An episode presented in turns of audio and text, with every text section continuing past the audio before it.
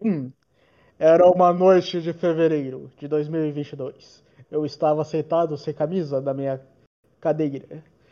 E estávamos gravando habitualmente nosso podcast. Então eu abri a boca e disse: Bom dia, boa tarde, boa noite.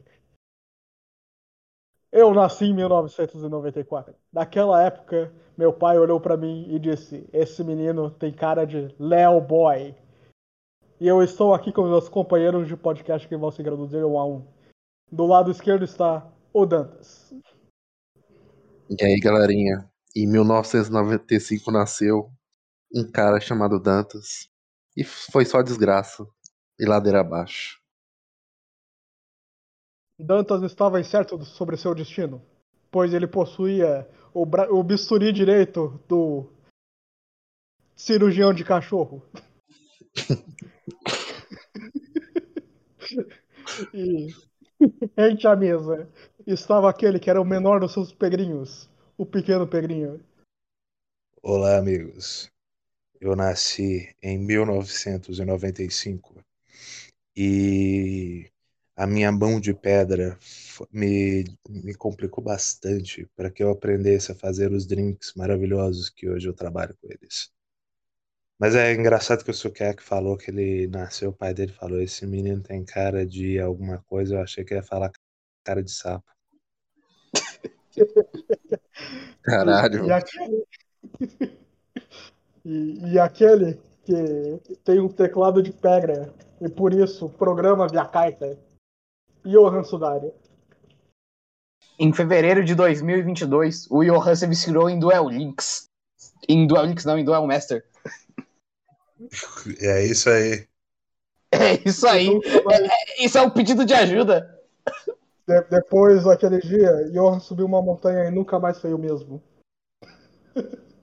e hoje falaremos de Hellboy no Dentro de Caixas. Vinheta.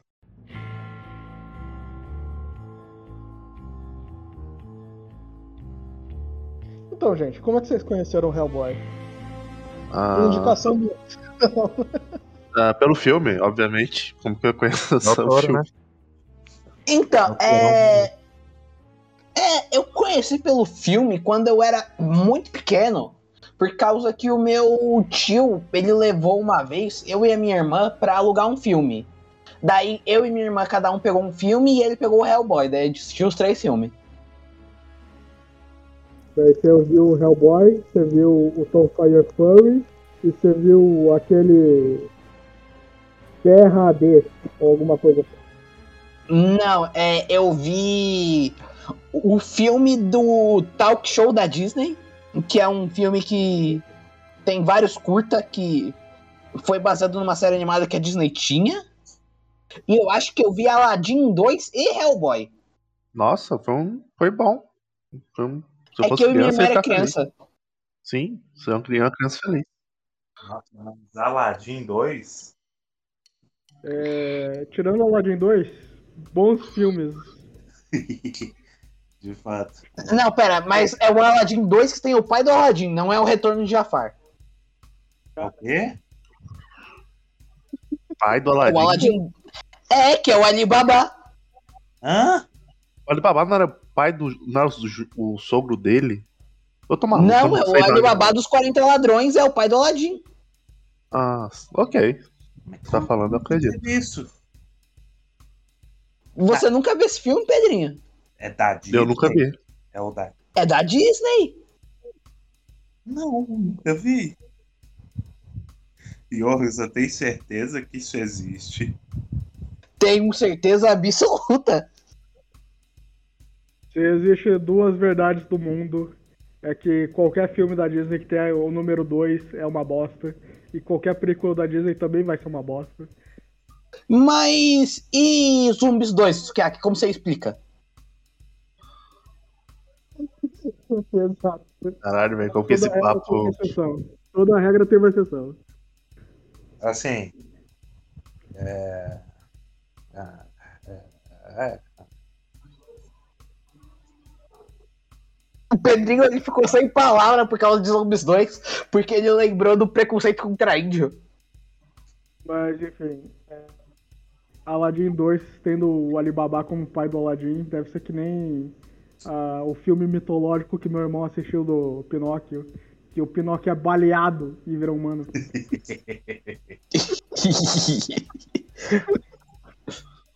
Eu pensei que você ia mandar o, o, o Pinóquio 3000. Mas o. Não, não, esse é o o Sukiyaki, isso, é. isso aí foi um filme mesmo ou um sketch do frango robô?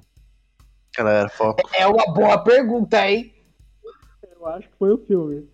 É... Pessoas, se vocês viram um filme animado do Pinóquio sendo baleado, mande e-mail para dentro das caixas. Eu realmente estou muito curioso para saber se esse negócio existe. Mas enfim. E eu conheci Hellboy com filme também. E depois eu vi uns gibis para vender no, no sebo que eu sempre vou. E eu comprei alguns. Desfiz. A gente fala agora da, da questão de recepção pública do filme. É, boa ideia. Vamos falar um pouco do filme, porque eu acho o filme, depois de ler os quadrinhos, pareceu muito que Del Toro olhou as imagens, disse, quero fazer isso, e eu quero fazer que seja a história da Bela e a Fera ao contrário. Ah, nossa, hoje eu, eu fui reassistir o primeiro filme hoje. Nossa, eu odiei, velho. Eu gostava do filme quando era criança. Mas hoje eu fiquei só puto. O cara. Eu não lembro do primeiro filme. Eu acho mais divertido. Eu lembro mais ou menos do Exército de Ouro. Cara, o filme é literalmente o, o pai do Hellboy pega uma barra de chocolate, um cereal, aí dá pra, pro, pro Hellboy criança, aí depois passa, tipo, 50 anos, igual na, na história, né? Porque é, é muito. Peraí, peraí. Dantas, Dantas, você está me falando que Hellboy 2 é uma cópia de Zombies. De, que Hellboy 1 é uma cópia de Zombies 2?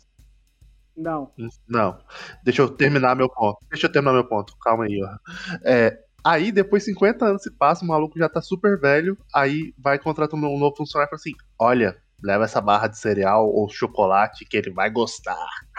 Ele é uma criança. Ele tem 10 anos de idade. É E fica todo esse trama de amorzinho, de triângulo amoroso que não faz o menor sentido, só me dá muita raiva. Então. O cara nem leu a porra da HQ, provavelmente. Só falou: olha, esse maluco aqui nada. É um poder muito merda, eu vou dar telepatia pra ele também.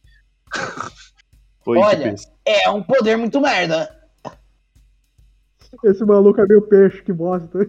Vou dar um filme para ele ganhar um Oscar. Essa foi a boa parte. Exatamente. Tipo E- isso. E assim, podemos concluir que o Dantas assistiu o filme errado. eu vou E- dizer que também não gosto muito do primeiro filme. Justamente por transformar o Hellboy num- numa criança de 50 anos. O que é muito esquisito. E- mas o segundo filme eu acho já um pouco melhor, principalmente pela parte dos vilões. Que é o príncipe Nuala, que é um, um príncipe elfo. E tem uma cena de luta muito legal. Sim. E tem no primeiro filme também. E tem uma cena muito boa do Hellboy e o Abe ficando bêbado cantando. é isso.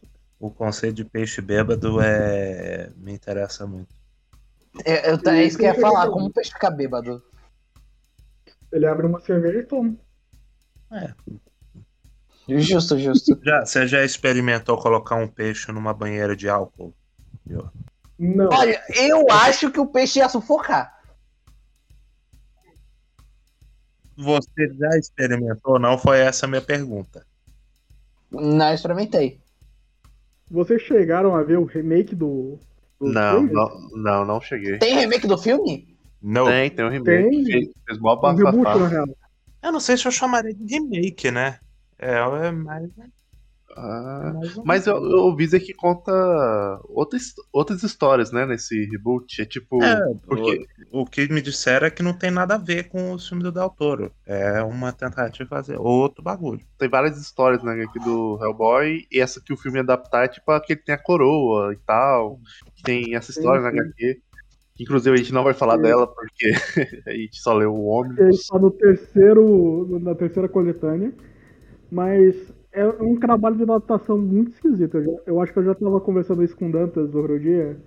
Que a sensação que passa é muito filme do Warcraft. Que foi feito para o fã di- dizer e falar: Olha, que nem no gibi. Ah, no caso sim. do Warcraft, falar: Olha, que nem no jogo. Só que eles esquecem de montar a história. O importante é o fã entender o foreshadow, isso. É uma. Assim, olha, igual no negócio. É, é aquelas adaptações que puxam elementos narrativos, principalmente estéticos, e esquecem realmente da. De, de contar uma história ali. Uhum. Base do bagulho, sabe? De contagem de E a, a coisa mais esquisita mesmo do filme é que tem um personagem que ele não aparece nas histórias principais do Hellboy, ele aparece no spin-off da BPRD. Que ele é um. Ele é um mestiço de japonês, que ele tem a metade do rosto rasgado. E ele tem um espírito de jaguar vivendo dentro dele. No filme ele existe, ele é um coadjuvante, muito coadjuvante. E daí do nada ele fica de quatro e vira um jaguar. Ele é tipo um lobisomem jaguar, né? Eu já, eu já vi gente falar desse cara aí. Mas eu. Ok. Fica totalmente fora do contexto, sem sentido. E só é ruim.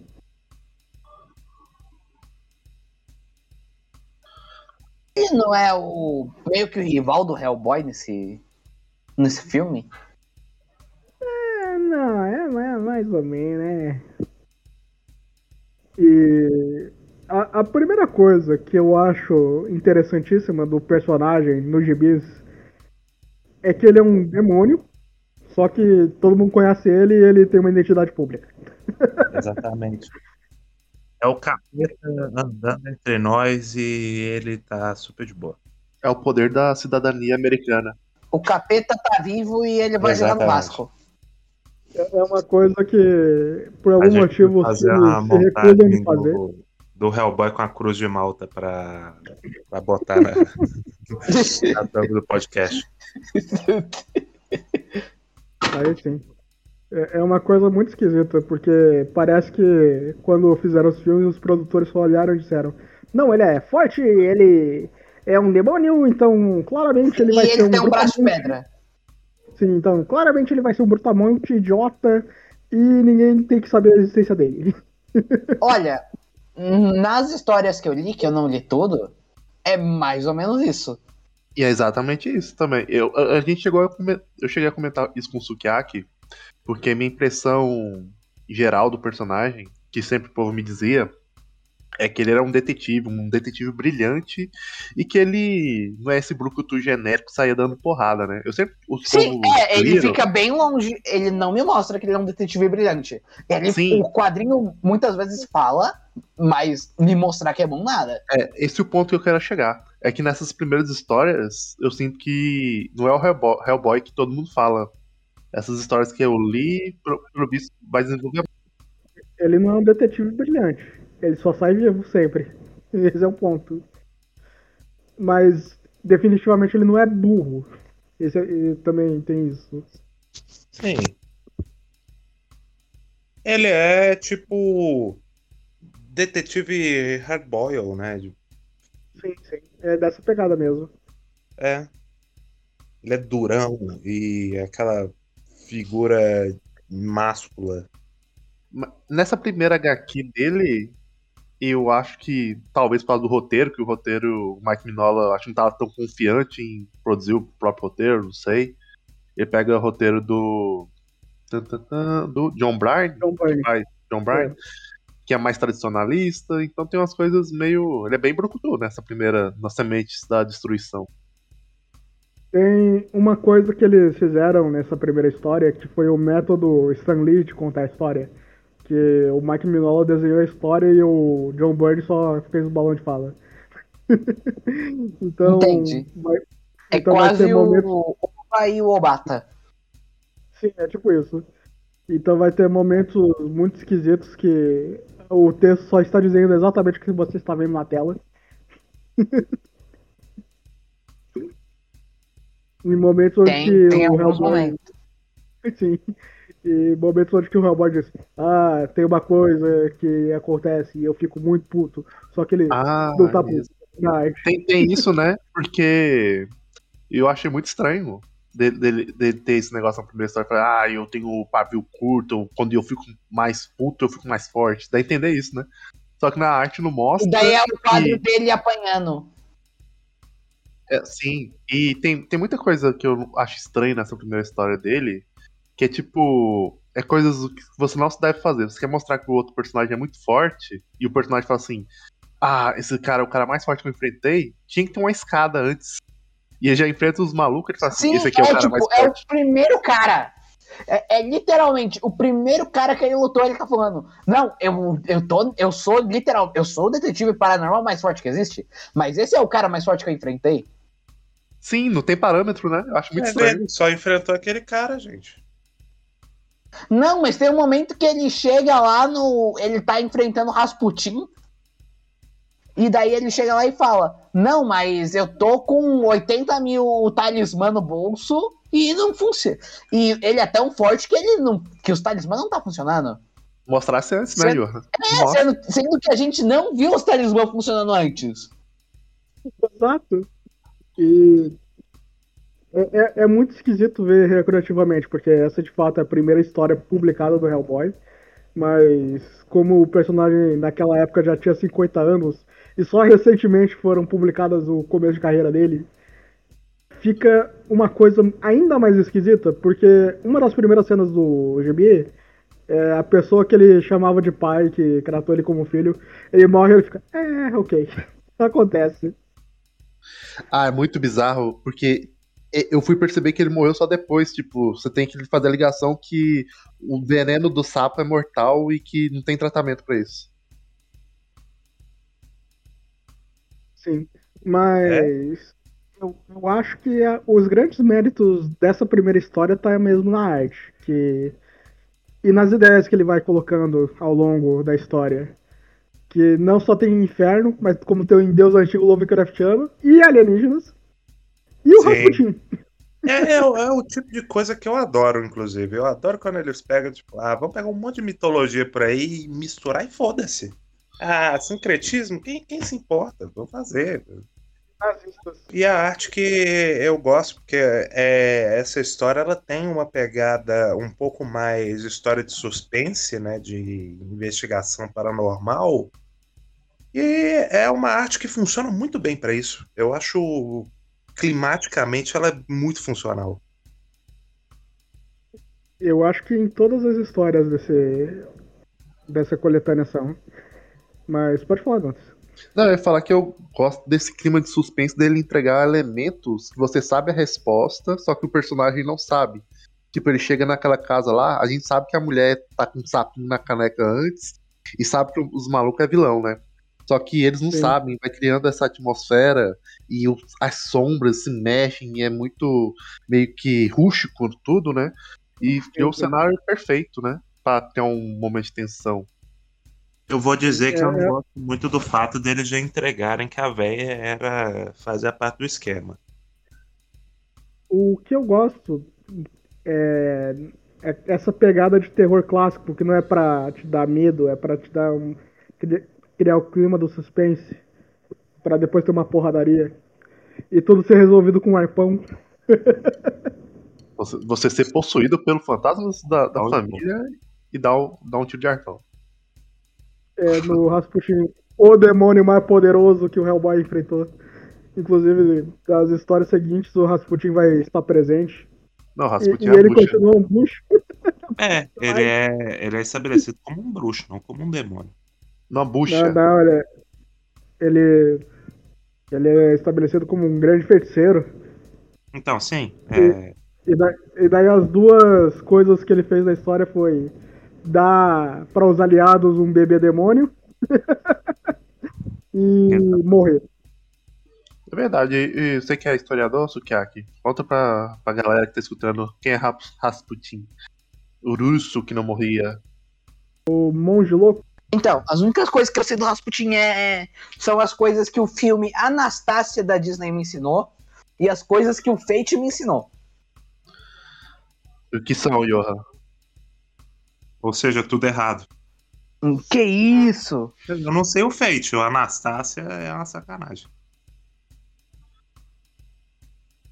Não, a Anastácia é, um- é a maior propaganda anticomunista que existe, mas.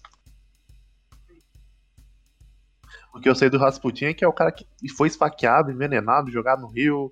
É, A, a- a o mito do maluco é esse. O cara não morria. Ele. Ele foi descoberto pelo czar Nicolau II pra. é, Era. Vocês conhecem a história da dinastia Romanov, né? É mais ou menos, Sim. mais ou menos. Mais ou menos também. o Nicolau Romanov ele tinha um filho que ele tinha hemofilia incurável. E por algum motivo do destino, o Rasputin conseguia é, suprir é, essa hemofilia que o filho do Nicolau tinha. E ele ficou muito amigo da família e tal, e daí começou a surgir muitas intrigas que o Rasputin pegava a esposa do Nicolau e ele também tinha muita voz na corte do Nicolau. Não só a mas por- esposa. Ele. Ele pegava literalmente todo mundo. Sim, sim. Inclusive, Inclusive, Nicolau. inclusive Nicolau. Inclusive o Nicolau. Ele falava, Nicolau, beije meu pau. Não. É, Nicolau, tu que foges. Exatamente. É, mas o, a grande mística dele mesmo é o fato de ele tentarem assassinar ele de várias formas e ele não morria. Às vezes o maluco é só muito sortudo. Ou às vezes o pessoal que tentava assassinar não era muito bom, né? É uma chance também. Pô, imagina o. Imagina o, o Cesar, ele chega pra você e fala: Cara, mata esse cara. Tu é bom mesmo, né? Não, sou bom, confia em mim. Beleza, vai lá e mata. Daí acaba. Não dá pra recusar, né? E reza a lenda que o pênis dele está à mostra no Museu Nacional da Rússia. Eu não sei, eu, eu preciso ir no Museu Nacional da Rússia pra ver então. Ah, Porque não é foto, possível. Tem foto, tem foto, tem foto. Dizem Caramba. que é o pênis dele, mas eu duvido. Eu duvido tem um muito. negócio, se tem um negócio que eu quero fazer, viajar pra Rússia pra ver uma piroca. Essa é uma curiosidade que vocês não esperavam ouvir, né, ouvintes? É só aqui você ouvir, descobre isso. Mas peraí, você não quer ir lá e ver, e pra- e ver se tá lá mesmo? Isso parece muito fabricado, mas tudo bem. É, vamos, vamos ver, né? Vamos lá. Ai, meu Deus do céu. Mas. Caramba! ah, Isso não parece um pinto. Então. a Rússia é um lugar muito interessante porque o criador da tabela periódica também é o criador da vodka moderna. Então. Ele é mais celebrado por criar a vodka do que a tabela periódica. Por que será, né? Não Tá culpo. certo. Não culpo ninguém. Pois é. Mas, continuando. E nessa primeira história do Hellboy conta a origem dele, e mostra também que o Rasputin ficou vivo. E agora ele é nazista? Exatamente. Ele, chegaram, os nazistas chegaram lá pra ele, falaram assim, porra, fala com a gente. Ô, Rasputin, tu quer um trampo? Ah, quero, né? Ele olhou pra eles e falou, ah, eles são meio otário e tal, mas... Pô, É. pagando bem que mal tem. A galera, eu vou poder fazer o, o que eu quiser, então bora. E ele fez, ele. Eu acho muito legal a cena, porque o Rasputin com umas luvas gigantes metálicas e um é, para-raio na mão. Invocando um demônio, só que o demônio aparece da base aliada. É, explode, é, tipo, tem um Cristo, não é? Eu tô maluco? Onde que eles estavam? Hum, acho que não. Aí, Ah, eu- eu- não sei, não lembro. Era, era Stonehenge, não era? Onde que eles estavam? Eles estavam na Inglaterra, se eu não me engano. é, É, eles, Tipo é, é, isso. é Stonehenge. Só que na verdade tem mais pedras que deveria daquele Stonehenge. Mas ok. Mas é muito parecido com Stonehenge. E surge o Hellboy. E nessa primeira história, conta rapidamente a origem dele e a primeira missão que a gente vai ver ele tendo, que é justamente ele indo pra mansão Cavendish, onde que o pai dele se aliou junto com os descendentes dos Cavendish e foram fazer uma expedição pra. Para o novo mundo atrás do One Piece. Sim. Precisava fazer essa piada. Uh, ok. E- Antártica tinha. Pode falar. Eu ia falar, na Antártica lá eles encontram uma estátua com um maluco meio meio que virou congelado, um cara que virou uma estátua. Esse cara tava Sim. vivo. Eu gosto. O Trevor Brum fica louco. E já, já deu um foreshadow aí desse maluco. Aí ele chama o filho dele, esquece as coisas e começa a surgir sapos. E do, do nada, o Hellboy meio que caga pro pai dele numa cena assim: ah, beleza, meu pai morreu, foda-se. Quebrou a janela, foda-se, vou meter a porrada nesse sapo aqui. Que é muito parecido com aqueles monstros Lovecraftianos daquele. aqueles Dagon, daqueles contos. É inspiração pura. Dagon, Dagon era o povo meio peixe. Que Sim. tinha nas histórias. Aí, Pra mim é bem, é bem diretamente isso, inclusive. Sim, até aqueles monstros lá são bem Lovecraftianos. E com isso a gente é apresentado ao primeiro grupo do Hellboy, que é a Alice, que é a gótica. Gosto muito do design dela.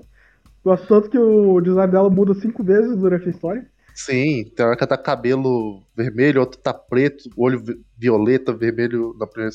E até hora que tá muito gótico. Bom, bom, muito bom. Assim, eu nunca encarei ela como gótica, pra ser bem sincero. Ah, ela é. Da- da- É porque tá todo mundo meio, Meio meio gótico. fechadão assim. É, ela não é muito diferente do contexto. Ela não Porra. se destaca. Eu acho ela gótica demais, velho. Ela literalmente acho te- te- tem um frame que ela tá com um- bem- é, os lábios vermelhos, olhos vermelhos, cabelo preto, jaquetinha e negócio. E ela é um morena e tem cabelo preto. Sim. Eu mandei no, até no podcast, no chat, pra você, você ver aí. É, ele tava. A coloração dessa primeira história é esquisita. Eu acho ela esquisita a coloração. Eu acho bem Principalmente também. Principalmente quando usa amarelo e cores vivas. É feito pelo Mark Charello. E depois eles. Ele só fez essa primeira história, depois eles trocam pelo James Sinclair. Ainda bem. Sim, os outros são bem melhores. Sim, sim. E, e o Web Sapien, por algum motivo, nessa primeira história, ele se disfarça. Com uma barba puxiz. É, porque. É, porque eu acho que a senhora não ia, não ia reagir muito bem um maluco meio peixe na casa dela. Ah, mas um maluco mas- vermelhão. O capeta foi visitar ela, Johan. Mas até aí ela tá acostumada, ela é velha. Ela é velha. Johan, que ve... Johan, me fala uma velha que você conhece que o capeta vai bater na porta dela ela vai ficar de boa. Pô, Damares. Ah, sim, é o poder de Cristo. Exatamente. E a Flor que aí ela manda atirar no capeta. Exatamente. Viu? Tem várias velhas. É, É, realmente, realmente. Mas eu gosto de pensar que o Wave de Barba é uma referência àquele peixe que eles botaram uma barba postiça nele e fingiram que era uma nova espécie. Eu acho que é uma referência a Tartarugas Ninjas, que os disfarces das tartarugas sempre eram eles de sobretudo. Não, não. Peixe de barba. Falando um pouco dos personagens, eu só acho meio esquisito. É, eu já li quase tudo de que saiu de Hellboy. E a Liz era pra ser tipo uma personagem muito forte, só que é- ela é meio bucha também aí. Não, ela meio. Puxa, você tá sendo gentil, Skak. Ela é literalmente uma dama em perigo. Sim. Exatamente. Mas até o Wave também é, ele só não é bucha porque ele foi possuído. Foi possuído por um caçador de baleias. Eu, eu meio que da- dava uma aceitada, assim, que o poder dela, era- ele era um poder que tinha que ser contido, que ela não podia ficar usando, porque senão ela ia destruir tudo ao redor. Ela não Era tinha muito controle, né? E era muito traumatizada também, né? Ela matou um monte de gente. Pois é, eu sempre aceitei que era uma pegada mais isso, assim. No filme, inclusive, fazem isso bem, que é tipo, ela evita de usar justamente por isso e ela só usa quando ela tá perto do Hellboy, porque ele é o, a zona de, de. Não é zona de conforto, é, eu esqueci o nome. No filme fala que ele é bem imune a fogo, né? No filme. Sim, sim. Sim, no, na ele, não tem isso. ele não é queimado pelo fogo dela, então ele é tipo a o apoio dela. É o apoio emocional que ela tem. Eu acho E que no ela- 2 eles até se casam, né? Estão casados, têm um filho. Sim, sim. Eles vão ter um filho. Eu dois. acho que não. Ela tá grávida no 2. Sim, mas aí não é casamento, né? Tá juntado, eles moram juntos. Sim. Exatamente. Eles moram juntos com um bunker. Essa parte, essa, essa, confesso que essa última parte dessa primeira revista eu acho muito confuso quando ele começa a falar aqueles nomes daquelas pedras, tudo Jarrad, não sei o que Jarrad, e, e tipo, se era pra eu entender, se era pra eu entender qual pedra é qual, se era pra eu entender qual parte é aquilo ali, eu simplesmente não sei. Eu só, só, só li e fui. Eu, eu vou dizer que eu ignorei solenemente, viu? Eu também. Inclusive, é, eu não sei se você consegue perceber isso, mas parece que as falas do Rasputin não é escrita pelo, pelo John Byrne. Parece que foi o próprio Minola que escreveu, porque ele manda muita, muita lore de misticismo. Pode ser. Talvez, talvez. Realmente ele é. Ele fala. É até a forma dele falar é diferente. Ele tem muita voz própria naquele contexto. assim. Eu não gosto tanto assim dessa primeira história porque ela acaba de uma forma muito climática. É porque ela é meio que um prólogo. Ela, ela É é um colo de apresentação, né? Tem um monte de coisa que é brincadeirinha que é importante depois. Tipo, ah, o, o Tocha da Liberdade ensinou o Hellboy a atirar, mas o Hellboy, ele foi o pior cara que muito treinou. Aí é introduzido o Boreal de Pesquisa e Defesa Paranormal. Aliás, o nome Boreal é um Ah. bom. Eu gosto desse nome. Vai introduzindo um monte de Sim. coisa. Boreal significa escritório. Boreal é tipo um grupo de Na inteligentes. tocha da Estátua da Liberdade e, e errou. Exatamente. Tocha da Liberdade, que inclusive é um personagem original do John Byrne. É, nunca mais vai ser mencionado de novo. É, porque ninguém se importa com ele. Ele não é um demônio grandão. Sim. Mas, continuando, segunda história. O Mas só pra-. Só, só- um. Tipo, termina com meio que um foreshadow, né? A primeira história com, ó, matou o Rasputin, mas tem uma equipe aqui que tá viva. Será que esses caras vão pensar nas próximas histórias? Lógico que vão, É. eles são nazistas, Dantas. Eu sei, só tô falando, cara. Eu li as outras. Na história seguinte tem uma história bem mais contida, que eu acho muito mais legal. Nossa, bem Não, melhor. eu gostei bem mais da história do lobo do que da história da. do que dessa primeira. dessa da distribuição. E a cena de ação nessa aqui tá bem melhor também. Eu- eu- na primeira eu eu sentia por- a porrada, parece que não tinha peso. Nessa segunda aqui dele batendo no lobo, os golpes têm impacto. E não Isso só isso, eu acho muito legal a cena de transformação de lobisomem. Que ele. É como se o lobo realmente estivesse habitando aquela pele, sabe? Ah, nossa, bom demais. Aquela cena que, que ele abre o olho assim, pega a pele e rasga. Nossa, não, é talvez a melhor cena do, do volume. Aquela cena é muito boa. É bem direto ao ponto, é extremamente simples. Tem um caso de um assassinato numa vila romena.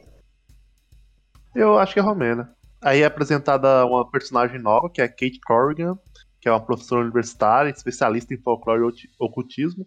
Ela parece que não é parte do Boreal porque ela não é parte da porrada, mas ela é inteligente, né? Então entra no o Hellboy aqui com uma pessoa que ele tem que meio que ajudar, não é igual aos outros que tem superpoderes e consegue se defender sozinho. Eu gosto bastante da Kate, é uma das melhores personagens das histórias. Sim, mas, mas, mas a história já começa muito interessante porque começa com a foto do Hellboy e um padre, né? Aí já Sim. corta pra, pro padre entrando na, na vila e a vila falando, ah, pô, não pode vir aqui e tal. E esse padre já tá bem mais velho, né? E tem a parte que vai mostrando o maluco, o- mostra o olho dele brilhando, aí mostra os caninos dele e vai mostrando se transformando aos lobos aos poucos. Aí tem um choque de mostrar só o frame do lobo, assim, com o negócio, e tem. Aí você vira. Aí você vira tem o. Um túmulo com o esqueleto de lobo, né? E só. Você fala, ah, fudeu, né? Fudeu, o padre morreu. Visual nessas histórias é muito boa. Como eu vocês em off, é, eu propriamente li nessas histórias. Eu tava mais vendo as imagens. E de certa forma, peguei a história só pela- pelos desenhos. Sim, É, ele tem uma competência narrativa visual muito boa. Ah, uma coisa que, passando assim, tô vendo. Ele gosta de fazer quadro de gente caindo, né? Ele tem uma tesão muito grande por isso. Tem um capítulo que eu li. é, tem. Todo, todos, todo capítulo é, tem alguma página de alguém caindo. Não é só isso, mas também ele começa a desenhar bastante macaco depois. É quase Helsing, só faltou. É Helsing se botasse um macaco. E eu esqueci de comentar que na primeira história aparece alienígena do nada, né? Tipo, você não tá esperando Sim. e surge. Só tem alien Sim. lá. Foda-se. Tem- quando a gente falar do segundo volume algum dia, vai aparecer mais aliens. E foda-se. E mais macacos e mais robôs? E mais macacos e mais robôs. E menos nazistas. Os nazistas vão desaparecer depois de um tempo. Ah, tá. Ah, não. É isso que eu ia perguntar. Tá, mas será que os. e os aliens são nazistas? Não, Não, né? não. Essa história, ela não tem uma grande virada nela. O que é muito bom. É só o É. Hellboy sendo foda. O Hellboy metendo Sim. a porrada no cara e mostrando que ele é foda mesmo. Na primeira Não, história. Não, nesse. Aí, se, se começasse aí. E a semente da destruição fosse o, o volume dele ele falasse: Não, mas eu sou o melhor do mundo. Eu ia acreditar que ele é o melhor do mundo de verdade. Sim, sim. É, ele bate num lobisomem. Olha só como que ele é na foto. Não, não é um lobisomem qualquer, não. É um lobisomem transformado. Que o cara rasgou a testa. Foda demais, lobisomem gigantesco. Sim, ele, ele tá forte porque ele aprisionou a alma da- de todos os membros da família dele. Ele é fodão. E o Hellboy senta ali a mão, senta ali o braço. e. Exatamente. Sem nenhuma dificuldade. As vantagens de ter um braço de pedra. Não, ele fala mais de uma vez que o baraço de pedra é- bate mais forte que uma marreta. Sim.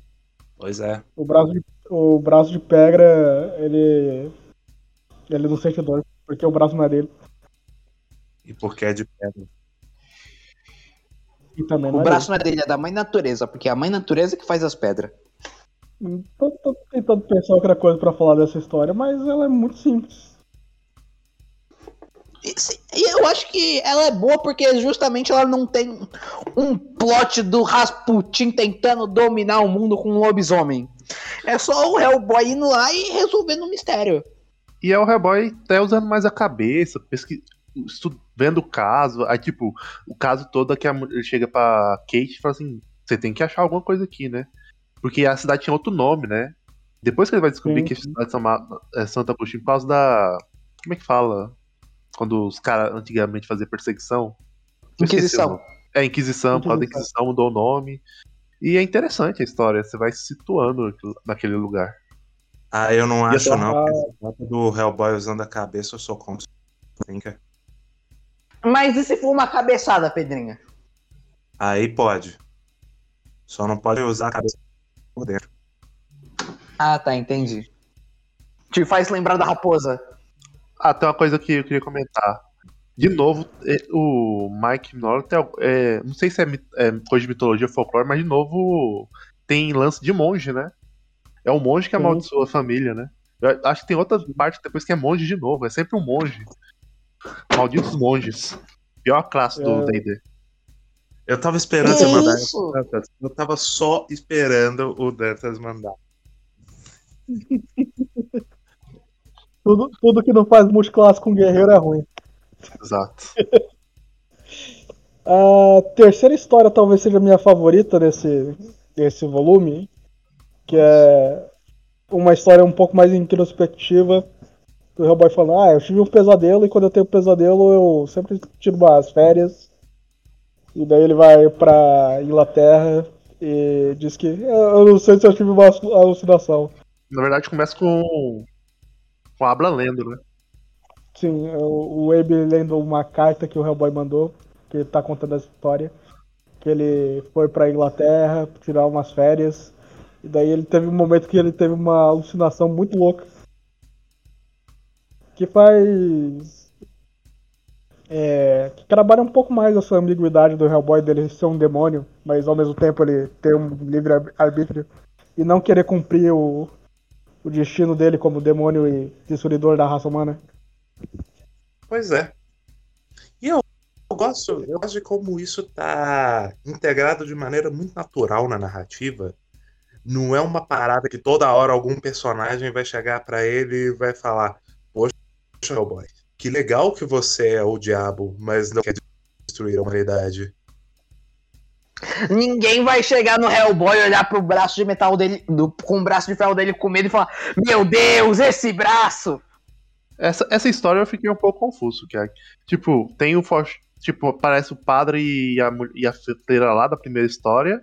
Quem é a mulher no caixão que eu não saquei? É a mãe dele? Não, né? Possivelmente sim. É a mãe, porque eu falei, será que é a mãe dele? Esse cara aí é o É. Diabão, Azazel, que ainda não, eu só sei disso por causa dos filmes. Sim, é, é isso mesmo. São os Ok, pais só- deles. Eu só saquei isso por causa dos filmes, porque pela história não dava pra sacar, né? Sim. E eu gosto muito do, dos últimos quadros, onde que o,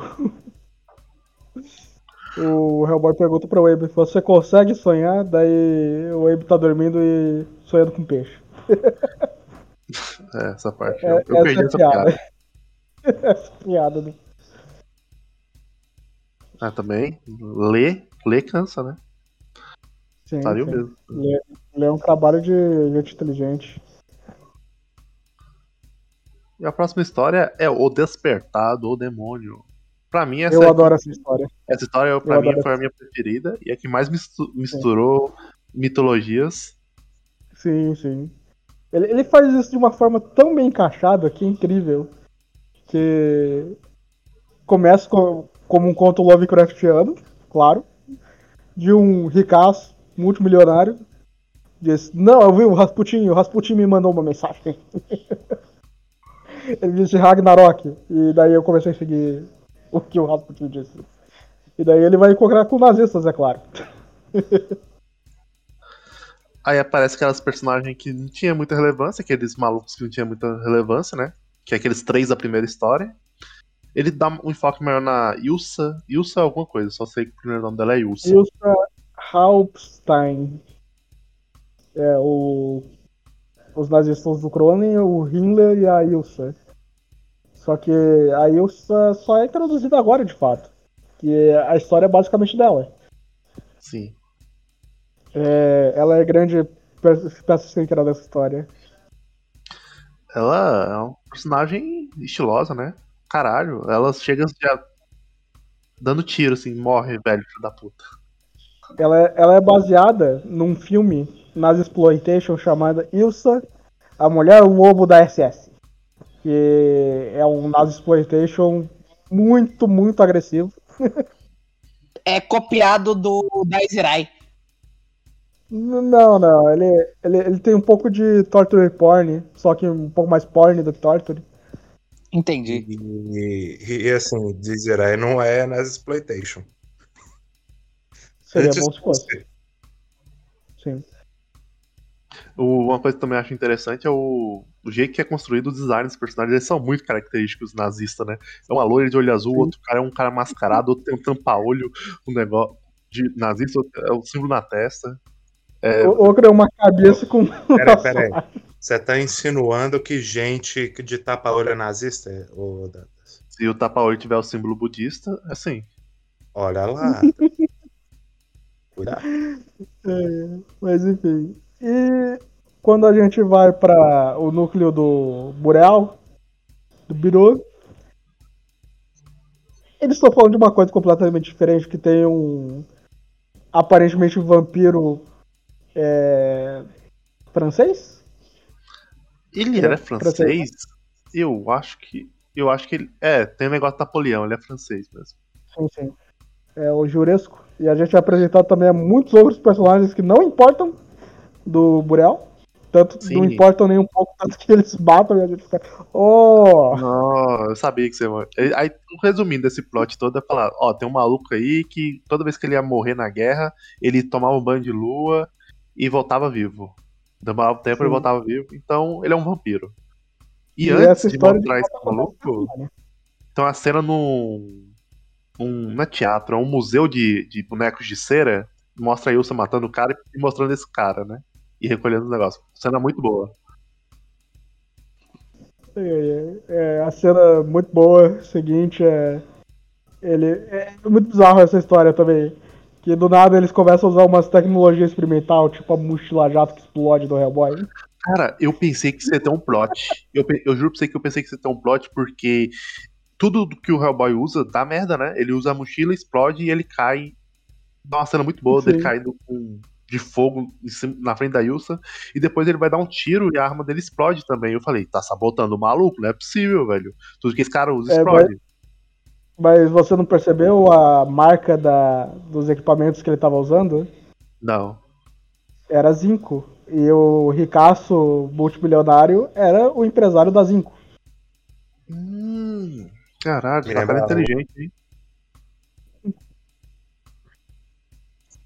Você tá me falando, Sukiyaki, que o Hellboy tá falando que os multimilionários, na verdade, controlam os negócios públicos? De certa forma, sim. Ou você acha que pirateia o Windows de graça do governo?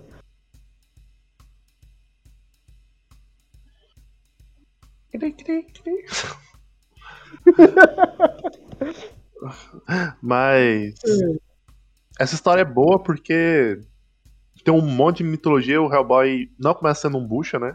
Ele luta com. cai na frente da Ilsa e a Ilsa fala, vai lá, mata esse maluco aí. Aí tem um cara com braço mecânico, ele senta ali o dedo no no maluco. De novo tem cena dele caindo no chão, porque o cara adora fazer chão caindo. E aparece o bucha, Ra- Rasputin, e fala, Ilsa. Ah, uma coisa que ele não falou é que a Ilsa parece que era amante desse vampiro, né? Pelo que eu saquei. E aí isso fala, larga esse boy aí, que esse boy é furada. Comigo, Ilsa. Não, pelo que entendi dessa história, ela que virou um vampiro e, o, e agora que ela vai morrer, o diabo tá vindo buscar a alma dela. Ah, ela vira dama de ferro, mas parece que isso é uma entidade. Ela se sacrifica pra ressuscitar uma bruxa chamada Recate. Recate, não sei como se pronuncia. Que é uma bruxa que existiu. Que é, existiu, entre aspas, é, entre aspas, existe. É uma bruxa da mitologia grega. Não, ela não é uma bruxa, ela é a deusa da magia, eu acho. É uma bruxa. É uma deusa também. É a deusa da bruxaria. Mas, É enfim. uma bruxa, uma deusa, uma feiticeira. Ela é demais. Ela é demais, é. E tem outra parada que eu gosto do Rasputin nessa história, que além de ele ser um grande bucha, é que aqui a gente, pelo menos, ele faz os seguidores dele, sabe? Tem gente que acredita nele, tem pessoas que levam a palavra dele como lei, como um profeta. Sim, aí tem um maluco lá que, que ele fica puto, que, res- que ele escolheu aquele grupo seleto de seguidores, né? Ele falou, aqueles outros lá eu não quero que vocês. Aí o maluco fala assim, ah, vou ressuscitar ele porque esse cara aqui era foda. Fez um monte de experimento na América. Aí ele vai e continua. É. Tem. Falando em cenas do Hellboy caindo, quando ele encontra o pai do Juresco. Aquele esqueleto muito bizarro que o Hellboy só chega e fala: E aí, velho, o que, que você tá fazendo aqui? Como se não fosse nada. Ah, não, aquilo, lá é muito bizarro. Aquilo lá é bizarrérrimo. O cara fala assim, ele abre uma página assim, lâmina, aí aquilo lá já começa a misturar. Eu nem sei de onde que é a mitologia da vampiro lâmina, aí depois vira uma. uma. tipo uma medusa. Aí tem a piadinha dele fala assim, ah, vou te respeitar. Quando ele vai bater na medusa, fala assim, você é uma figura histórica importante. Tem umas piadinhas tal. Eu- mas eu achei engraçado o Hellboy, né, já naquela época, fazer referência à morte do Olavo de Carvalho. Ele tava. Frente ele tava tentando tempo. jogar mal ao Goro. Eu tava torcendo. Aí, tor- fica Tava torcendo. torcendo contra- desde a... Mas enfim, só pra ir continuando, a... tem um bom desenvolvimento da Liz aqui nessa história. A Liz, ela. Mostrando que não é um bom. Ela também não é um, um bom ser humano, né? Assim, ah, tem, tem a vontade. Eu tenho a oportunidade de me livrar desse poder que eu odeio. Eu vou matar todo mundo se for preciso, né? Foda-se. Ela ressuscita lá o zumbizão. O Eu, sei- eu acho que, É o homúnculo. Ela acho- por um momento perde o controle, mas ela- morre. Morre os caras lá, né? Os bucha do Boreal. Não, não. O que detecta metal, ele fica vivo, mas. Mas eu acho, eu acho interessante porque, tipo assim, ela é uma pessoa traumatizada, né? Ela tem a oportunidade de se livrar do motivo do trauma. Um negócio que fudeu a vida dela de uma maneira incrível. É meio compreensível. Sim, sim. Só que isso não dá muito certo, porque acaba que ela, da história seguinte, ela vai também ter tipo um estresse pós-traumático por causa disso. Na verdade, é. Essa energia dela é, é um parte da energia outro vital dela. Se, se ela não tiver essa energia, ela, ela vai morrer. Então, meio que. Ela meio que se mata por causa disso. Só que na próxima história vai contar todos os motivos. Sim. E daí tem a ressuscitação. Ele bate na medusa, na lâmina. E se joga da janela e vai caindo enquanto o castelo explode. Ah, é verdade. Tem, tem uma cena antes disso dele achando um monte de armamento militar e falou assim: vou, vou fazer essa porra toda explodir, né? Porque a gente não falou, mas os bichos é tudo imortal, por algum motivo. todo mundo é imortal, então foda-se. É. E continuando, aí tem um plano que a gente já comentou do, do Rasputin querendo fazer a Ilsa é, ressuscitar essa bruxa, né? Aí aparece a Dama de Ferro, que é literalmente aquela máquina de tortura do. Sim. Inspirou quem? Inspirou o nosso herói do escudo fazer essa Não, não ultimate. inspirou, não. Inspirou, o herói do escudo usa isso. Não Que é usa isso, no. Hellboy, no Hellboy ele não é CG. Ele não é CG, então é diferente. Pois é, aí, tá. Tá, tá. Sim. Eu, eu- eu gosto muito, eu gosto muito que quando tiram o Hellboy dos, dos escombros do castelo, eles tiram o Hellboy fazendo T-pose. É porque ele tá mostrando dominância. E a Ilsa é sacrificada pra a, ressuscitar a bruxa. E capturam o Hellboy e, pra ter todo o monólogo de novo do Rasputin dizendo: Ah, você é um demônio, eu te invoquei aqui, você deveria me servir. E você deve cumprir o seu destino. Essa é a parte E- ma- mais bizarra, né? Sim, sim. Tipo, o Hellboy têm- simplesmente quebra o chifre e foda-se. Não, eu, eu gosto muito disso, que ele tá demonstrando que ele quer viver a vida dele, não quer viver a vida pelo. pelo. pelo destino que foi dado. E né, a gente não falou, mas o Juresco aparece, que era o grande é, McGuffin da história. E ele simplesmente só bate. bate. O Hellboy se desprende, bate no cavalo do Juresco e os dois se desfazem em esqueleto. Exatamente. Eu entendi Eu- aí eu- que tem a ver com a Ilsa. Ah, Sim, sim. Eu- gosto como é. O problema principal que eles estavam procurando era a coisa mais fácil de resolver. São os melhores pro Kek. Sim, sim. E tem a cena mais icônica do, de todas, que é o Hellboy quebrando os chifres, os chifres crescem de volta, ele diz, não quero esse destino, quebra os chifres, e, e ele vai embora. Sim, e o cara é pica, né? O cara quebrou, ficou retinho, né? Não, não foi aquela Sim, chifre. O cara é pica. Ele não vai ter que serrar quando chegar em casa. Sim. Aí tem um monte de mitologia, parece um monte de maluco. Aí no final a Baba Yaga fala: Rasputin, seu merda, você de novo. E fica dando sermão nele. E dá um pequeno foreshadowing que eu pensei que ia ser no próximo capítulo. Ele fala: Hum, será que eu vou virar um deus? Mas na verdade era só a tradução BR que é bizarra mesmo. Porque na BR, o, on- antigamente, esse capítulo, o próximo capítulo, chama, chamava o Gigante Infernal. Tinha saído aqui nas publicações como Gigante Infernal, mas agora pelo novo Omnibus, da, pela Dark Horse, é, ficou quase um deus. Editora Mitos, editora Mitos. Mitos, né? É verdade. Mi- É. Dark Horse é que lançou o Hellboy na gringa. É, Foi, foi o Kitsune que traduziu assim.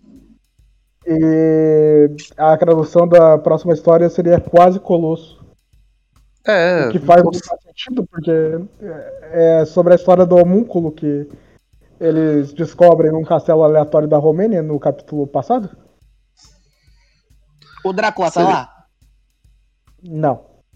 tal, esse maluco que a gente tá falando, eu, eu não sei o que, qual que é o nome dele? Eurico? Não, não é Eurico, velho.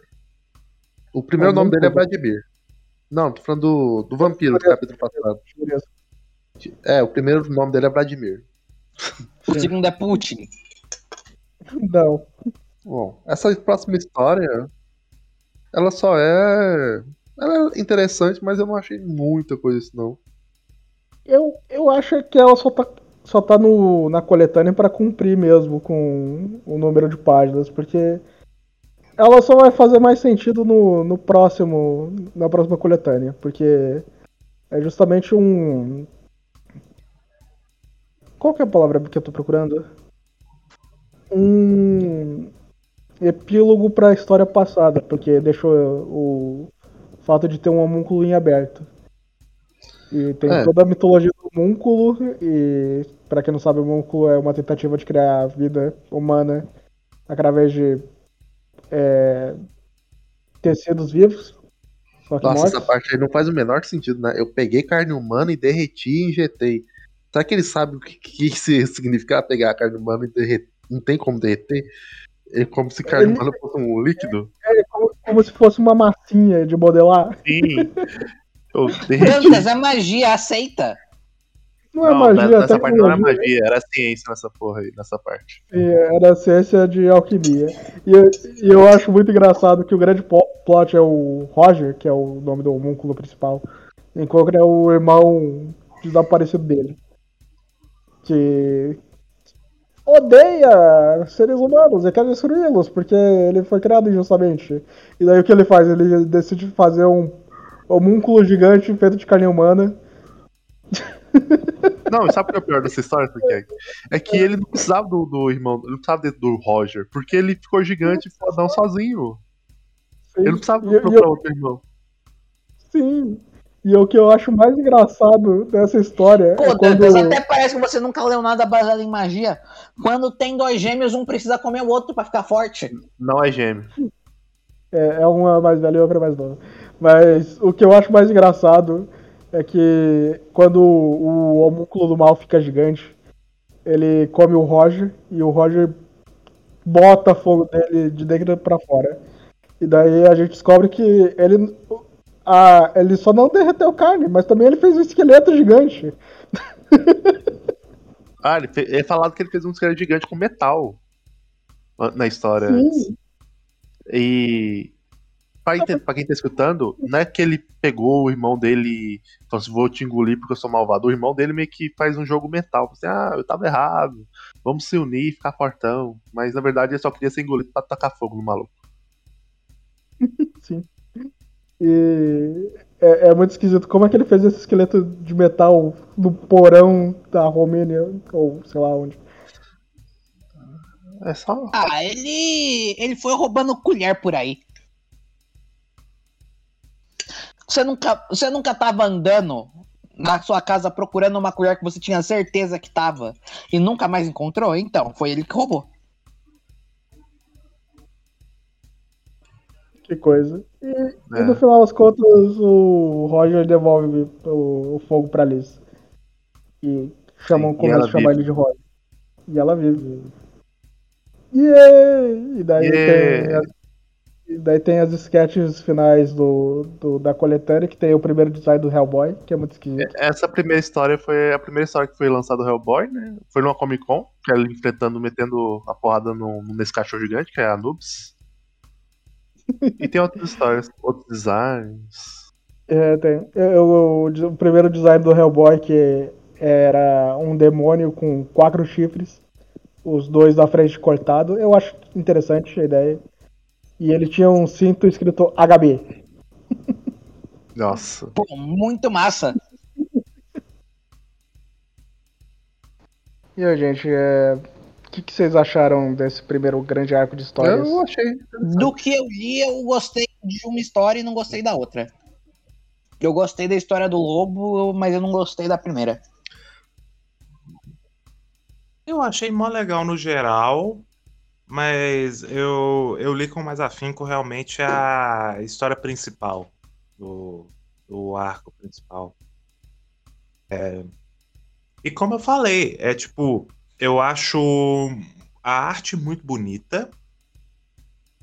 E eu gosto de, de todo o sincretismo e toda a maluquice é, de lore que eles fazem, assim, para brincar com isso, para contar. Você tem uma infinidade de possibilidades com isso. Às vezes eu acho que tem um pouco de texto demais para uma história que é, talvez ela seria mais legal se ela fosse mais silenciosa e mais climática. Mas gostei bastante. Foi uma ótima Eu- experiência.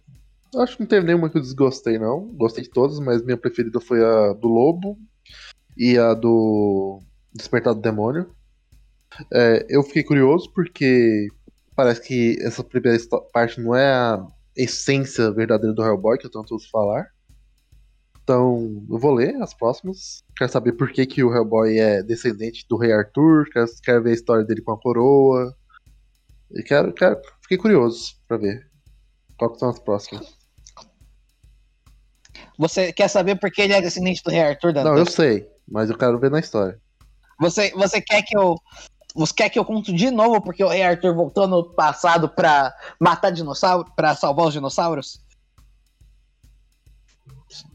Abra seu coração. E, e nesse meio tempo, o Rei Arthur que com o demônio. Exatamente. no final, tudo mas- volta a frente. Próximo arco. Eu, eu já disse pra quem me conhece que Hellboy é a minha história de quadrinhos favoritos. E no próximo arco a gente vai ter grandes momentos como o Hellboy ganhando a coroa, a espada que eu acho mó estilosa, por não fazer sentido nenhum, que o cara. Tá ligado aquele negócio de pegar carvão, que é tipo uma pinça? Hum,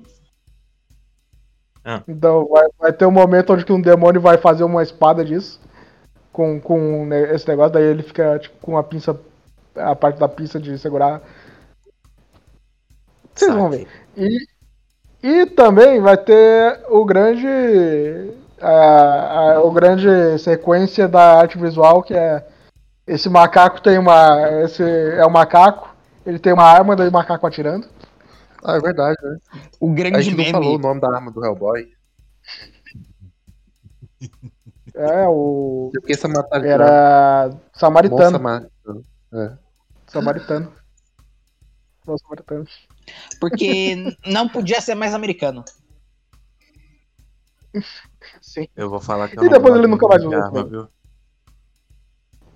Então, mandem e-mails para decrodecaixas.gmail.com. Você também pode mandar um pix com qualquer valor, que vai ser muito bem apreciado. Meus gatos gostam de comer. Mas quanto maior o valor, mais feliz a gente vai ficar. Mais apreciado vai ser. A gente tem um canal na Twitch chamado Decro de Caixas. E o Twitter também é oficial, ddcaixas, arroba, eh, arroba ddcaixas. E o TikTok é oficial, que também é Decro de Caixas. E mandem e-mails, por favor. Mais alguma coisa? É, não. É, acho Cara, que, que é é isso, isso? também. Tu, tu, tu. Vamos lá pro Stay. Eu quero ver o Piada Interna ficando puto com o filme do Coragem. Com